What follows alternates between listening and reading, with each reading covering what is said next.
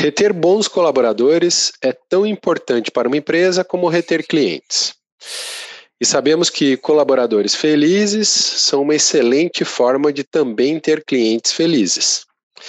Veio a pandemia e começou a quebrar vários tabus sobre a relação entre empresas e colaboradores. E a palavra flexibilidade ganhou força e novas definições. Flexibilidade de horário, de local de trabalho, flexibilidade de benefícios e por aí vai. E como as empresas devem lidar com este novo momento de mercado? Estamos de volta para mais um debate no café. Eu sou o Márcio Oliveira. E eu sou o Thiago Pierosi. E a nossa convidada de hoje é a Luana Alamar, a Luli. É, e nesse episódio, como o Thiago falou, a gente vai falar bastante, tentar se aprofundar nessa questão da flexibilidade, nesse novo momento que está todo mundo vivendo, a flexibilidade que permite até a gente fazer esse debate aqui online, coisa que talvez antes é, nem se pensava muito, né? Mas espero que você goste bastante e acompanhe com a gente. Tomamos um café?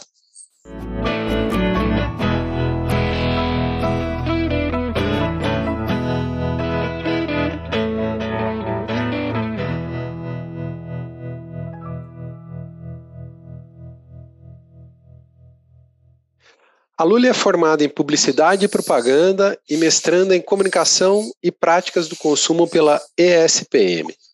Em sua trajetória, já atuou como gerente de branding e cultura na consultoria IN.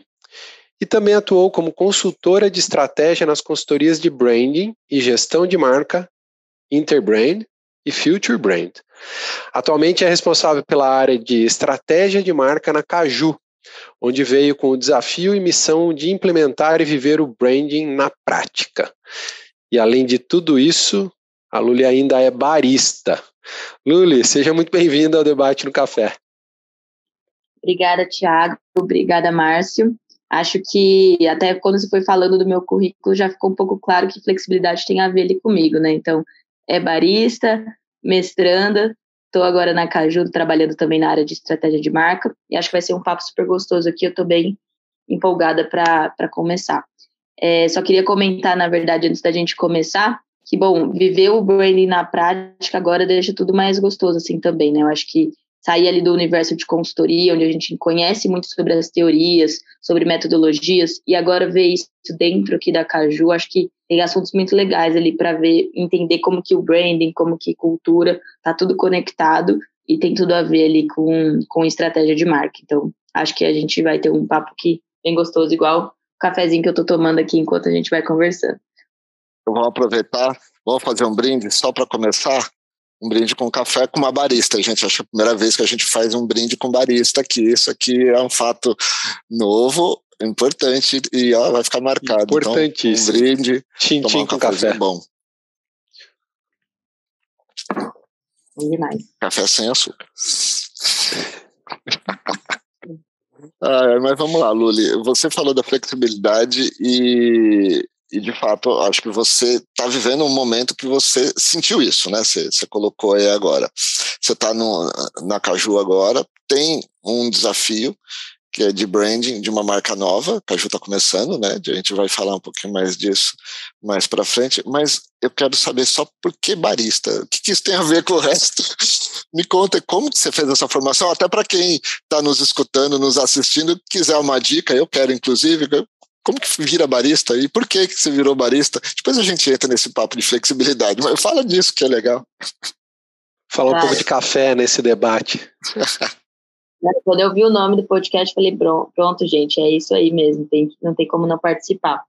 É, na verdade, o café, assim, ele tá na minha vida desde nova, assim, eu tô, sou de Barretos, tô ali perto de fazenda, tem várias fazendas de café ali por perto, mas surgiu, de fato, a ideia de se tornar barista na pandemia. Assim, eu acho que nesse momento de ficar em casa, entre ali casa, trabalho, estudo, acho que todo mundo teve algum tipo de surto ali na pandemia, né? E o meu foi assim, bom, eu preciso ali de uma coisa que é mais que um hobby, assim, é um envolvimento que vai me tirar um pouco, né, até esquecer um pouco ali de tudo que a gente estava vivendo, naquele momento super complexo, desafiador. Então, eu acho que também me envolvendo no verso do café, ele teve essa válvula de escape, ele é super importante.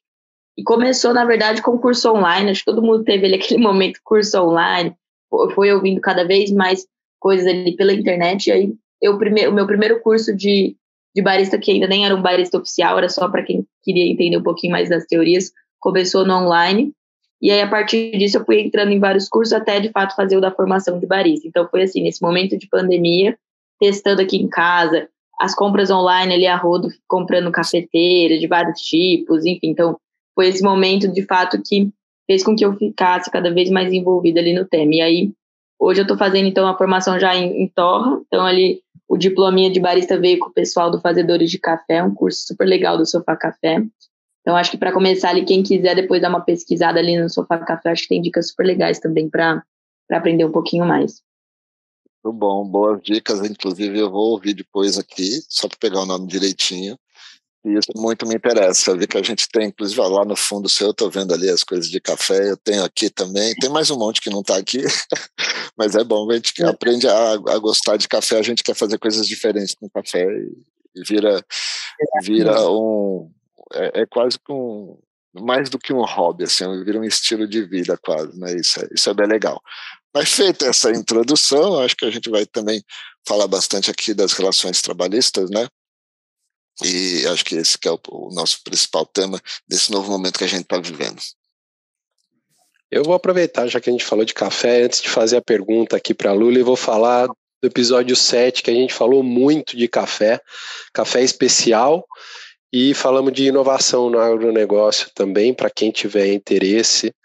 É, a gente conversou com o Cristiano Ottoni, foi um episódio bem bacana.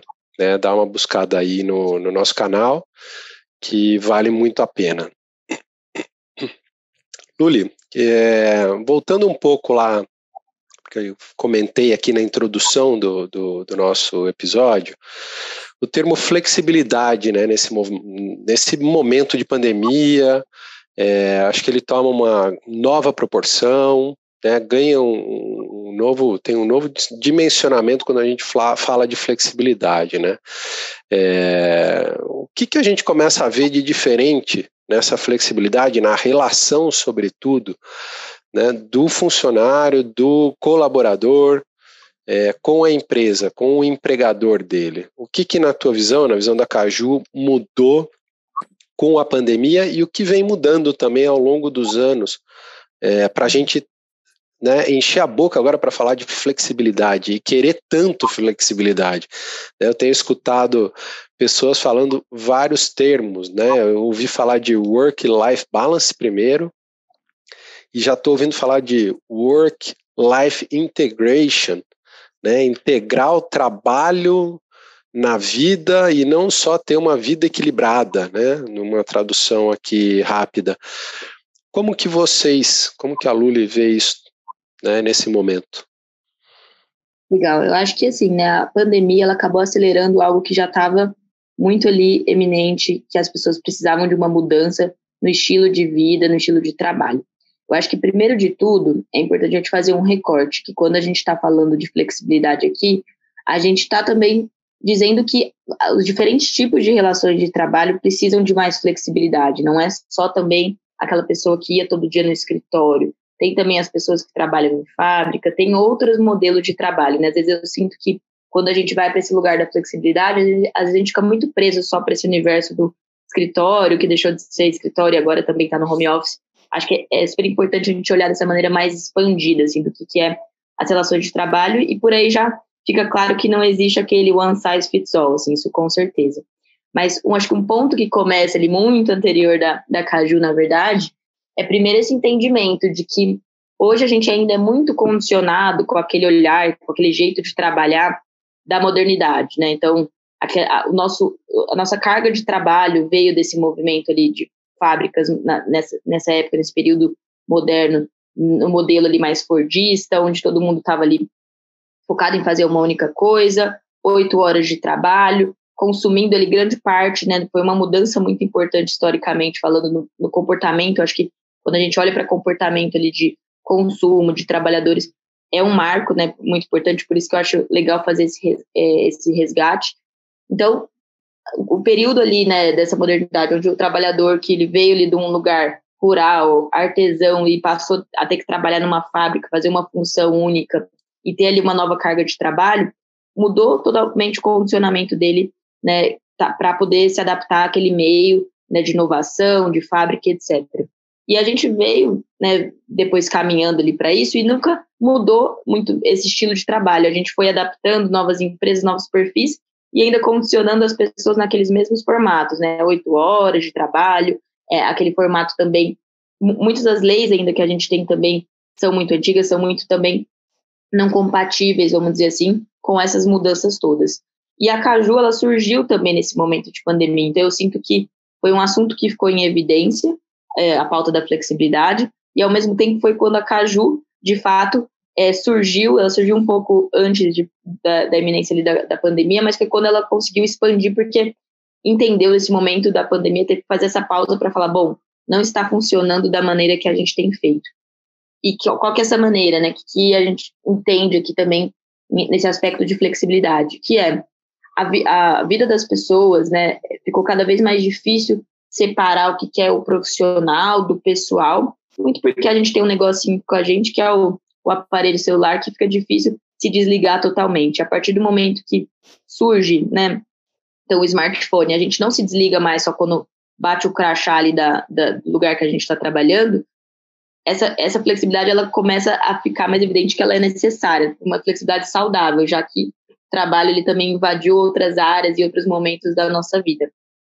Então, dessa forma, acho que até já começa a puxar o gancho dessa primeira pergunta, assim, que eu já acho interessante de falar. Bom, como que a gente consegue transitar com mais fluidez entre essa vida pessoal e profissional? E não só ter essa parte negativa de que o trabalho invadiu o meu horário ali de lazer, meu horário com a minha família, agora ele invadiu o que está dentro da minha casa. Como que a gente começa a olhar isso com mais, é, de um jeito mais saudável também? Porque quando você trouxe esses termos, Thiago, é, né, do work balance, da ideia da flexibilidade também, acho que tem um termo mais anterior que a gente já escutava, que é a própria qualidade de vida, né? As pessoas também usando isso como argumento. Ah, Quero um trabalho que me dê qualidade de vida, qualidade de vida. O que é essa qualidade de vida? No fim do dia, é esse equilíbrio. Se ele vai estar presente ali, vai ter que invadir minha casa, como que eu vou conseguir separar mais essas coisas de uma maneira saudável também? Eu acho que a flexibilidade vem com esse desafio, assim, do, do tempo, do espírito do tempo. E acho que por isso fazer esse super resgate, assim, só para entender que é uma coisa que estava é, presente ali, necessária no comportamento, e a pandemia deu essa super acelerada, fez a gente questionar várias coisas, e com isso também formato de trabalho, modelo, e aí vem para várias outras coisas que tem mais ligação ainda com o produto do Caju, que também tem a ver com os benefícios.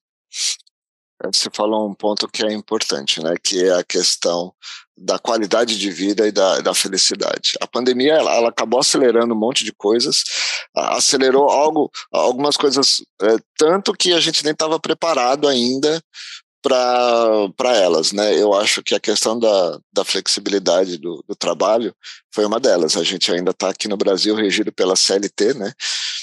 E, e tem muitas coisas que as empresas até queriam, mas não podem.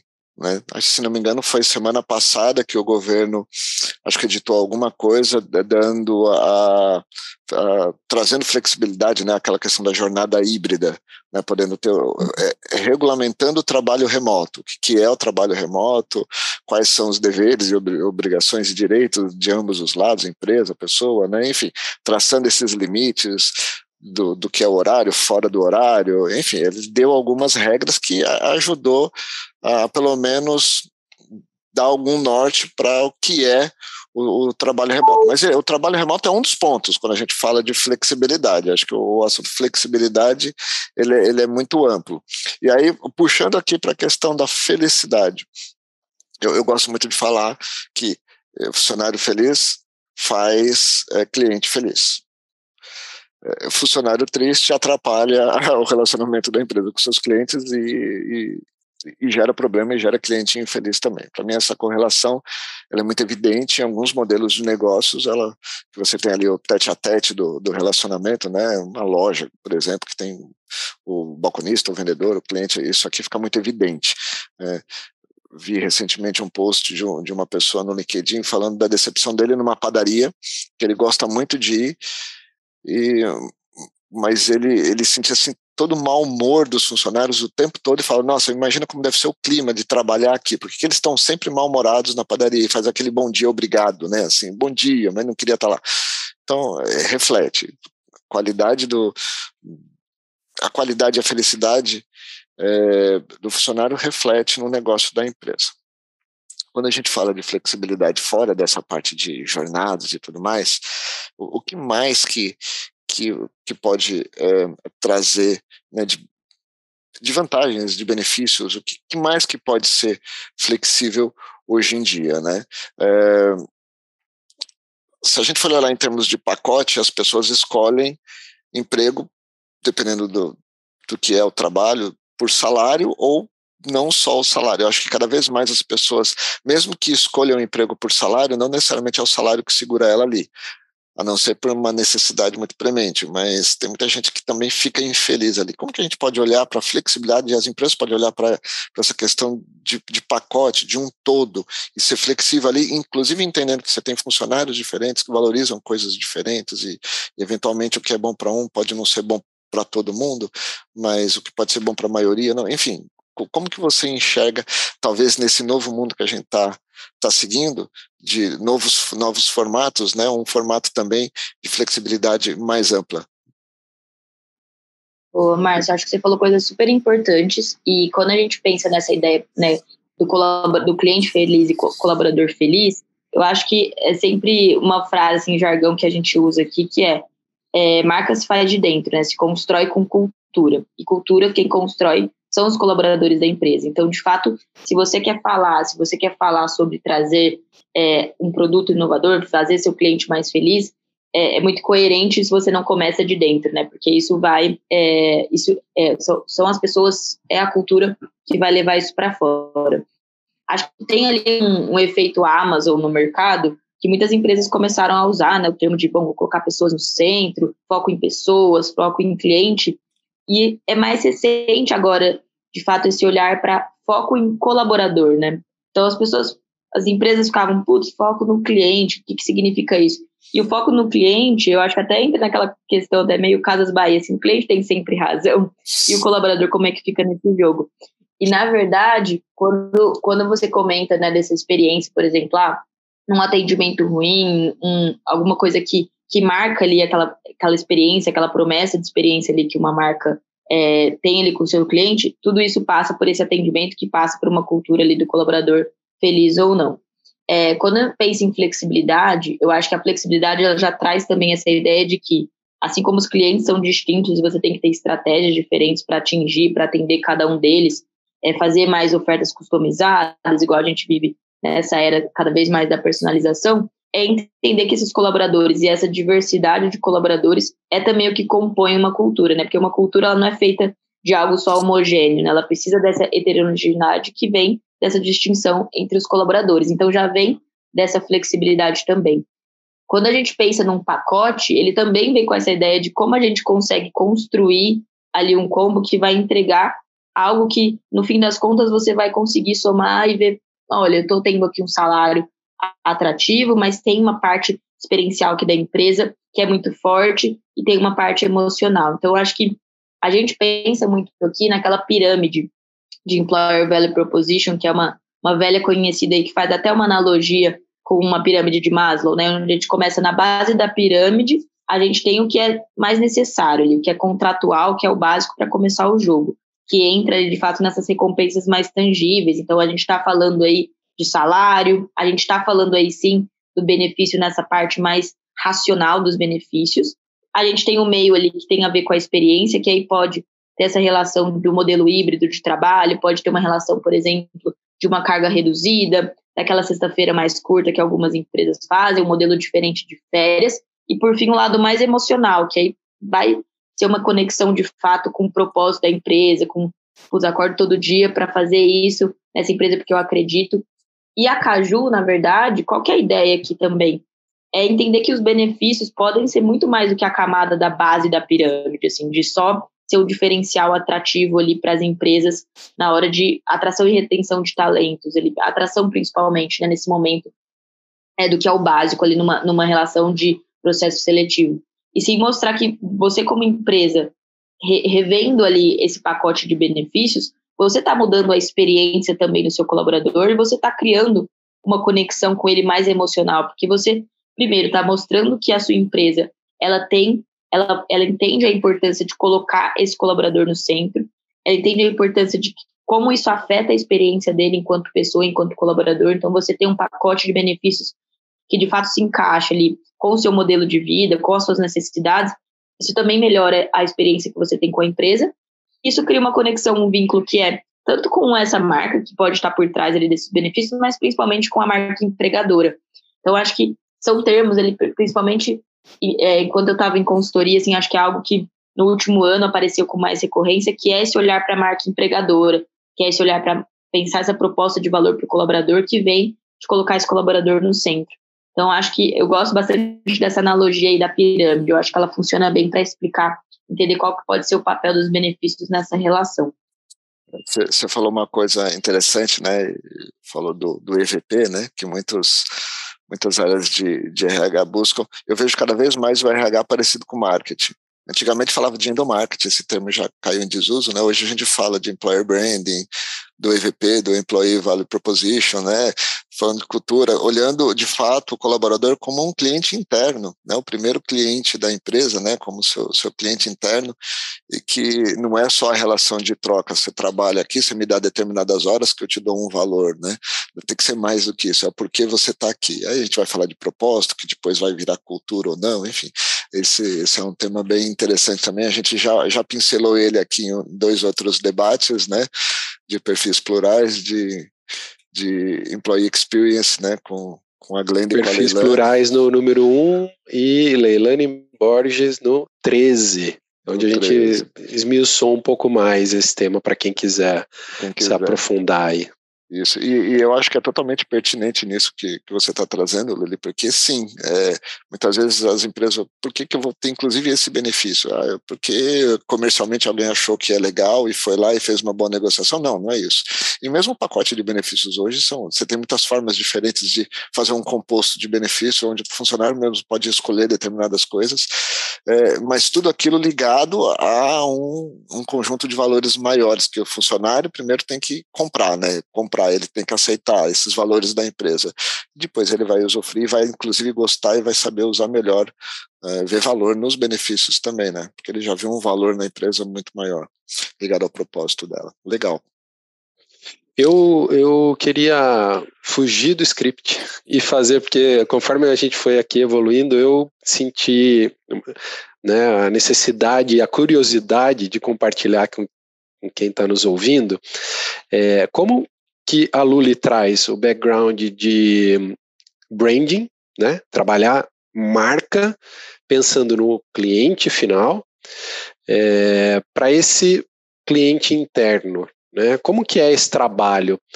É, é uma coisa comum que vem acontecendo no mercado também, profissionais de branding vindo trabalhar mais com clientes internos, com funcionários, com colaboradores, ou não? É uma coisa bem nova. É, conta um pouco para a gente, se puder, Luli, desse, desse seu movimento e como que você está aplicando todo o teu conhecimento para fazer isso né, ser um diferencial no mercado. Ótimo. Acho muito bom esse ponto também, até que o Márcio resgatou, né, da, dos termos que caiu em desuso, assim, o endomarketing, esse tipo de, de área ali que ele não era nenhum nem outro, e no fim parecia quase um cabo de guerra entre o que era do RH que, que era do marketing, esse projeto é meu, esse projeto é daquela área. Uma coisa que eu vivenciei muito é, nas consultorias foram alguns momentos que a gente estava fazendo um projeto né, em algumas empresas, chegava lá para a parte de branding, que estava pensando posicionamento, pensando por personalidade de marca, ia tinha algum conflito com uma outra consultoria que estava olhando só para valores e só para propósito. Então, as coisas pareciam que não conseguiam se encaixar, assim, cada um tinha um processo, uma etapa de diagnóstico, enfim.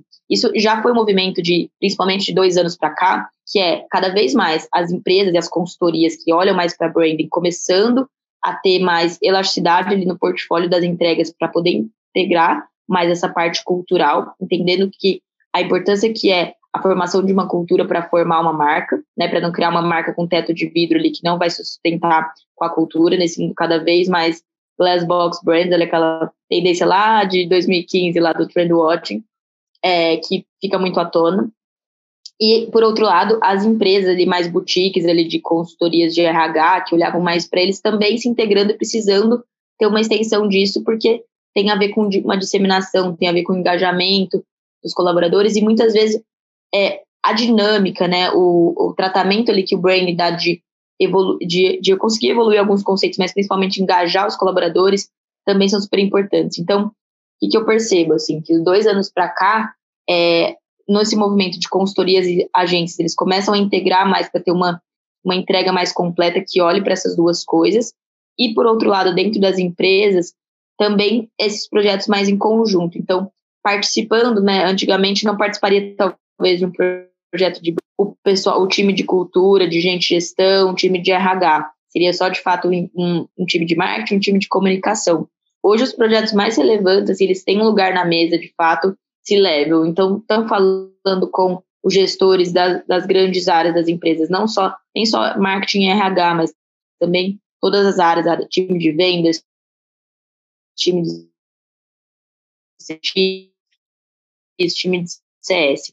Então, é de fato entender como marca. É, o que eu vejo hoje e trago aqui para Caju, porque é uma coisa que, que de fato até me surpreendeu poder viver isso na prática. É, até para fazer esse movimento ali de nova marca, construção de propósito, pilares de cultura, foi um projeto muito em conjunto com o time de gente e gestão. Então, foi de fato dividir ali as tarefas, né, as habilidades de cada time para construir essa virada de marca, nessa construção ali de marca Caju, com essas duas coisas andando em conjunto, porque não teria como lançar, por exemplo, pilares de cultura, os valores, e depois falar de personalidade de marca. As coisas elas estão em conjunto, cada uma tem um papel distinto. Então eu vejo que, na verdade, a melhor forma de trabalhar essas duas coisas é que as empresas e, e, e as próprias consultorias e outros fornecedores comecem a olhar isso cada vez mais de uma maneira 360, para não ficar parecendo, ah, não, eu estou aqui cumprindo meu papel de pilar de marca, mas eu não, eu não entendo no fim do dia qual que é a proposta de valor que a gente entrega, entrega para o nosso cliente. Não existe mais isso, assim, é, tem que ser esse trabalho cada vez mais em conjunto. Quero, eu quero mudar um, um pouquinho só o rumo aqui. Na verdade, a gente está falando, fazendo, nem vou mudar tanto assim, vai, a gente está falando dessas analogias muito com marketing, né? É, no marketing a gente quer sempre atrair e reter clientes. E eu acho que agora, quando começa a falar de marca empregadora, de EVP e tudo mais, muitos dos objetivos está em atrair e reter talentos. Na verdade, eu gosto de chamar de pessoas, né? Eu quero atrair boas pessoas para a empresa, pessoas que estão alinhadas com os valores é, e reter aquelas boas pessoas. Na hora de reter, a gente fala de reter eu acho que tem duas coisas, o tangível e o intangível, né? A gente retém aquela pessoa porque ela gosta de trabalhar naquela empresa, porque ela se identifica ali, só que ela olha para o lado também vê o tangível, o que, que eu ganho, os benefícios e tudo mais. Né? É, eu queria trazer isso para o universo de vocês, de como agora a Caju está tá olhando para esses dois pontos na hora de, de conversar com as empresas. Só que eu também tenho uma curiosidade, por que o nome Caju? de onde veio esse nome? E aí depois você me fala um pouco como vocês estão atuando nessa parte de apoiar a empresa na atração e retenção de talentos com benefícios. Legal. Eu até gosto que você começou com a pergunta também do Caju, do porquê Caju, porque eu acho que já ia entrar num tema que eu quero falar, que são as marcas e empresas mais B2B. Tá. Mas primeiro de Caju, né? Eu acho que o, o Edu, fundador aqui da Caju, sendo super sincero, assim, tem um monte de construção interessante sobre caju, tá? Mas ele é um amante de caipirinha de caju. Então já começa uma paixão pela caipirinha de caju. E, mas por que caipirinha de caju? Porque, na verdade, caju é uma fruta muito versátil combina ali com tudo, então dá para usar é, caju para fazer doce de caju, salgado, é, risoto de caju, já comi por aí. Caju, na verdade, é a fruta que você aproveita por inteiro. Então você aproveita do caroço, da castanha, faz mel com caju, é, tem é, os desdobramentos que é feito com caju, né? Então, uma cajuína, os drinks com caju. Então, caju ele é muito versátil, você consegue aproveitar por inteiro. Então, a caju enxerga os benefícios dessa forma, né? que devem ser mais versáteis e você, você funcionário, você empresa também deve conseguir desfrutar disso por inteiro. Então, por isso o nome Caju e também a história da caipirinha, que é importante. Nunca tomei caipirinha de caju, agora fiquei com vontade de experimentar. Agora também o risoto. Já gostei do nome, já gostei Não. do nome. Gostei também, gostei do significado por trás, isso é legal. Muito bom. Exato. E é um nome inesperado, assim, principalmente, e aí eu acho que é aí que tá o ponto que eu queria chegar, né? O inesperado quando pensa que uma marca B2B antes parecia ser muito, né? Tem que ser corporativa, tem que ser aquela coisa super preto no branco, e caju vem com cor, com sabor, de fato, igual a fruta fala. Então, acho que essa é uma ideia. Quando o Márcio comenta, por exemplo, sobre a questão da atração e retenção de talentos, como olhar isso também como uma estratégia de marca empregadora, eu acho que esse é um ponto importante. Assim, é, quando, é, por exemplo, vou até resgatar aqui um histórico, né? Meu primeiro estágio foi na Nestlé. Muito porque eu, como consumidora, conhecia a Nestlé, era uma marca com muita reputação. Você falava, nossa, vou trabalhar na Nestlé. Então é muito difícil você separar esse lado pessoal do profissional enquanto consumidora, porque a reputação ali de uma marca conhecida enquanto consumidora também ela mexe com o seu emocional de falar, nossa, estou trabalhando numa empresa que é super reconhecida, que todo mundo conhece Nestlé. Por outro lado, as empresas B2B foram as que encabeçaram esse movimento de marca empregadora, né? Então, acho que tem esse ponto também, porque no fim do dia, é, se você não trabalha uma marca que tem esse emocional com seus colaboradores, já não é uma marca conhecida, porque ela já tem esse perfil B2B. Então, como que você vai reter? E acho que hoje, na verdade, a Caju vem nesse movimento, assim, é uma marca que trabalha mais com empresas, mas no fim do dia, a gente entende esse movimento do B2B2C, eu acho que isso também tem tudo a ver com flexibilidade e tem a ver com a ideia de que você trabalhar esse aspecto de flexibilidade e que tem um, um, um aporte super importante de impulsionar sua marca empregadora é uma forma de criar mais esse lado emocional que muitas vezes as empresas mais B2B, mais corporativas, têm dificuldade de conseguir entregar. Então, acho que esse é um ponto importante que tem a ver com, com o nosso tema também. E a ideia de Caju, desse nome Caju, é também dar mais sabor para esse universo ali do, do B2B, que era muito, parecia muito cinzento, muito corporativo, sem sal. Então a Caju veio também trazer um pouquinho desse tempero ali brasileiro igual Caju. Legal. Agora, a Caju é uma startup, certo? Se chama de startup. Normalmente a startup ela tem que achar um problema e vai resolver aquele problema. É uma das características que define startup, é, além de tecnologia. Me explica um pouco, aonde que foi a oportunidade que vocês viram agora na pandemia, vocês nasceram há pouco tempo na pandemia, que, qual, qual ponto que vocês estão atingindo ali, que vocês falam, nossa, aqui que as empresas precisavam, estamos atingindo esse problema, estamos ajudando a resolver esses, esses problemas da empresa, e como vocês fazem isso com tecnologia, acho que isso que é, é interessante conhecer também, porque vocês, a gente já falou aqui com fintechs, adtechs, a, a gente define a Caju, que é uma RH tech, que, que é a Caju? Me conta um pouquinho Pode mais. E qual foi o é. ponto que vocês que vocês encontraram para resolver de problema das empresas? Legal. Olha, eu acho que sempre pegando pelo propósito, né? A Caju quer dar sabor para a vida profissional. E que tem a ver esse sabor nesse caso? É entender que as empresas elas tinham duas grandes dificuldades. Primeiro, eram as empresas, o, o, principalmente quem lidava né, com essa administração, com essa gestão de benefícios, passava por um atendimento horrível, aquele atendimento assim ultrapassado, né, dos 0800, de nada o, o, o consumidor no centro. Né? Então, o RH sofria enquanto cliente com os fornecedores né, tradicionais ali do, desse universo de, de benefícios corporativos com uma experiência horrível. Então, pensa, o RH, ali, na experiência pessoal dele, já estava usando um aplicativo para pegar táxi, uma fintech ali para fazer a gestão de contas bancárias, e aí, quando ele entrava no trabalho dele, que tinha que fazer essa relação com outros fornecedores de benefícios, aquela experiência do 0800, de ninguém atende, uma experiência horrível. E, por fim, os colaboradores tinham a, a mesma experiência de parece que eu tô com um cartão que não funciona para nada, parece que eu tô com esse benefício que não serve para mim. Então, no fim do dia, é uma dor que é, o próprio Edu, né, quando fundou a Cajuí, todo mundo que já trabalhou aqui, que ou foi colaborador ou foi da área de RH, sentiu também. Então, acho que todo mundo aqui da Caju tem muita empatia com os usuários da Caju e com os RHs, porque entendem como que era difícil esse universo antes. Então, a dor que a Caju veio para resolver é de fato facilitar a vida do RH e ser ali um parceiro também para esse RH, ser o, o, o xodozinho que a gente fala, a gente quer ser o xodozinho dos empregadores e dos colaboradores, porque é isso, é ser de fato aquela pessoa que vai finalmente escutar a dor dessa área que estava super esquecida né, e, e, não tinha as suas soluções atendidas, os seus problemas atendidos, e os colaboradores também que viviam essa experiência horrível, sendo que todos em outros aspectos da vida já chegaram às fintech, já chegaram isso e resolveram para eles. A Caju se posiciona mesmo como uma empresa brasileira de tecnologia. Assim, a gente usa ali a expressão do, do startup, HR tech, mas o que é mais na nossa cara, até pela brasilidade assim, de Caju, é assumir que a gente é uma empresa de tecnologia brasileira e a gente sempre fala que é fruto do empreendedorismo brasileiro, para também reforçar a importância do empreendedorismo. E nesse lado, nessa busca e desafio do empreendedorismo, a gente acaba também entendendo que todo mundo aqui da Caju, de alguma forma, é um pouco empreendedor, porque está numa cultura de startup, e também porque a gente entende que as dores do RH, as dores de construir também uma gestão de negócio, também tem muita proximidade com, com o empreendedorismo. Então, esse é o verdadeiro posicionamento. Assim, empresa brasileira de tecnologia. Assim, reforçar que o Brasil também faz, faz bons cafés e também uma tecnologia muito boa aqui, que é a da Caju também. Caipirinha de Caju, ó.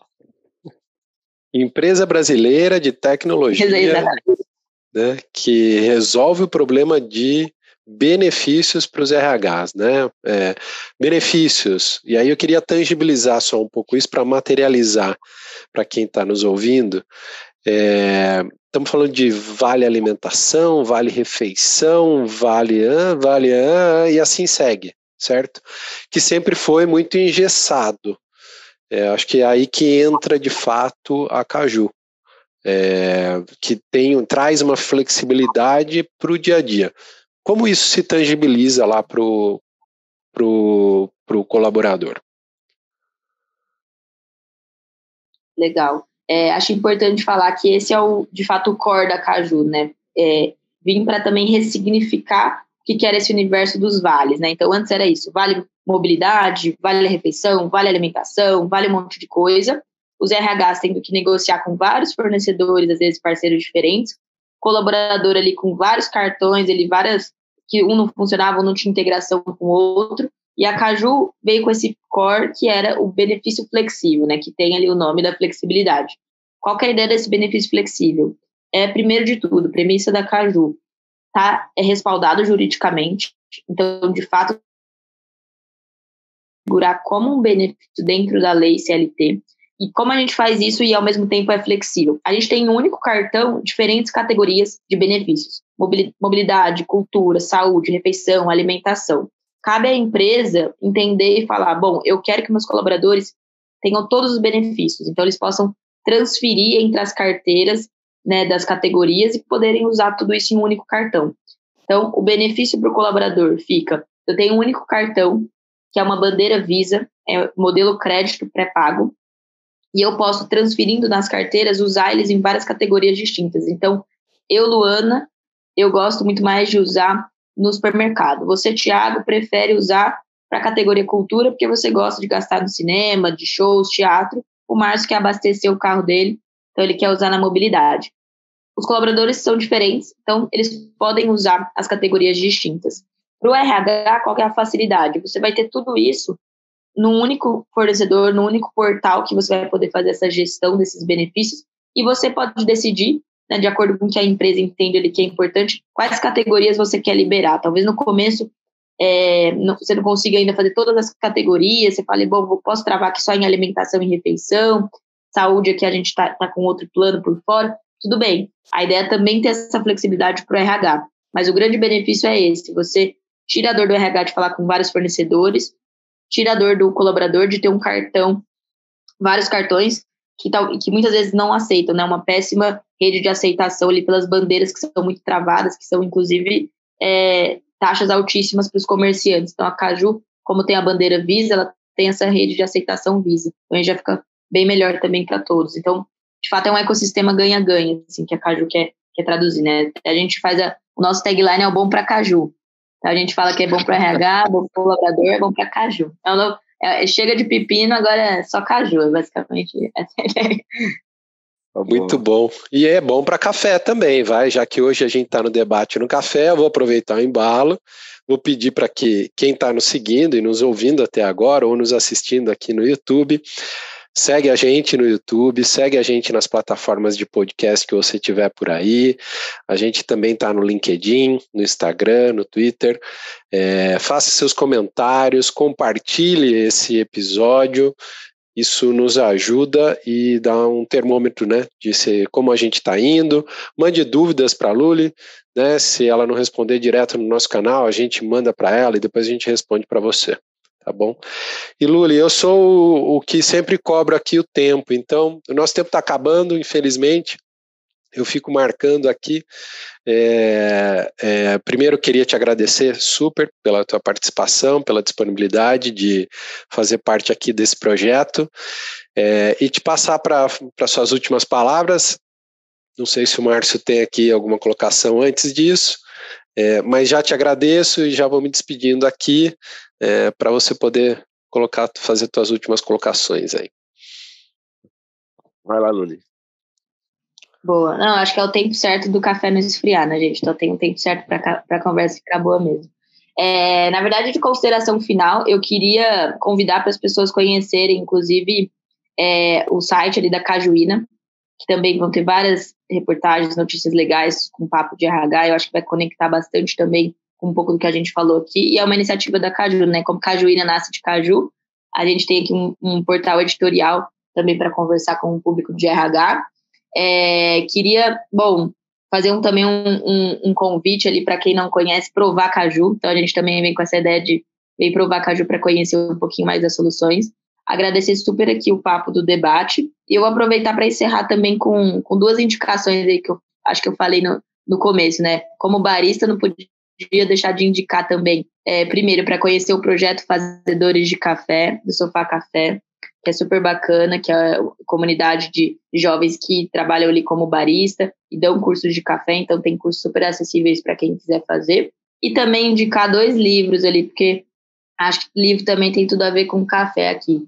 E nem é um livro ali tradicional, que vai para esse universo só do RH ou do marketing, Acho que o primeiro dele é o Treco, Troços e Coisas, do Daniel Miller, que eu acho que é muito interessante sempre que a gente quiser analisar cultura, cultura corporativa ou não, é ir para esse olhar da antropologia também, de um jeito super digerido já para a gente também pensar diálogo da academia com o mercado. E o segundo, que aí já é um pouquinho mais mercado, quase um blá blá brand, mas não tanto, porque eu acho que de fato tem coisas super interessantes, que é o Hitmakers do Derek Thompson, que fala de fato como as tendências nascem. Eu acho que é muito legal para a gente pensar e refletir também que, que é legal buscar esses históricos, entender, mapear como são as mudanças de comportamento. E aí, falando de flexibilidade, acho que tem tudo a ver também olhar ele como uma referência legal. E acho que é isso, e só agradecer o Márcio e o Thiago também pelo, pelo papo e oportunidade, pelo cafezinho aqui com caju, que eu acho que café com caju acho que deu bom, viu? Café combina. com caju combina. Eu tô com vontade de comer castanha de caju, vou ter que sair aqui agora e arrumar castanha de caju no lugar.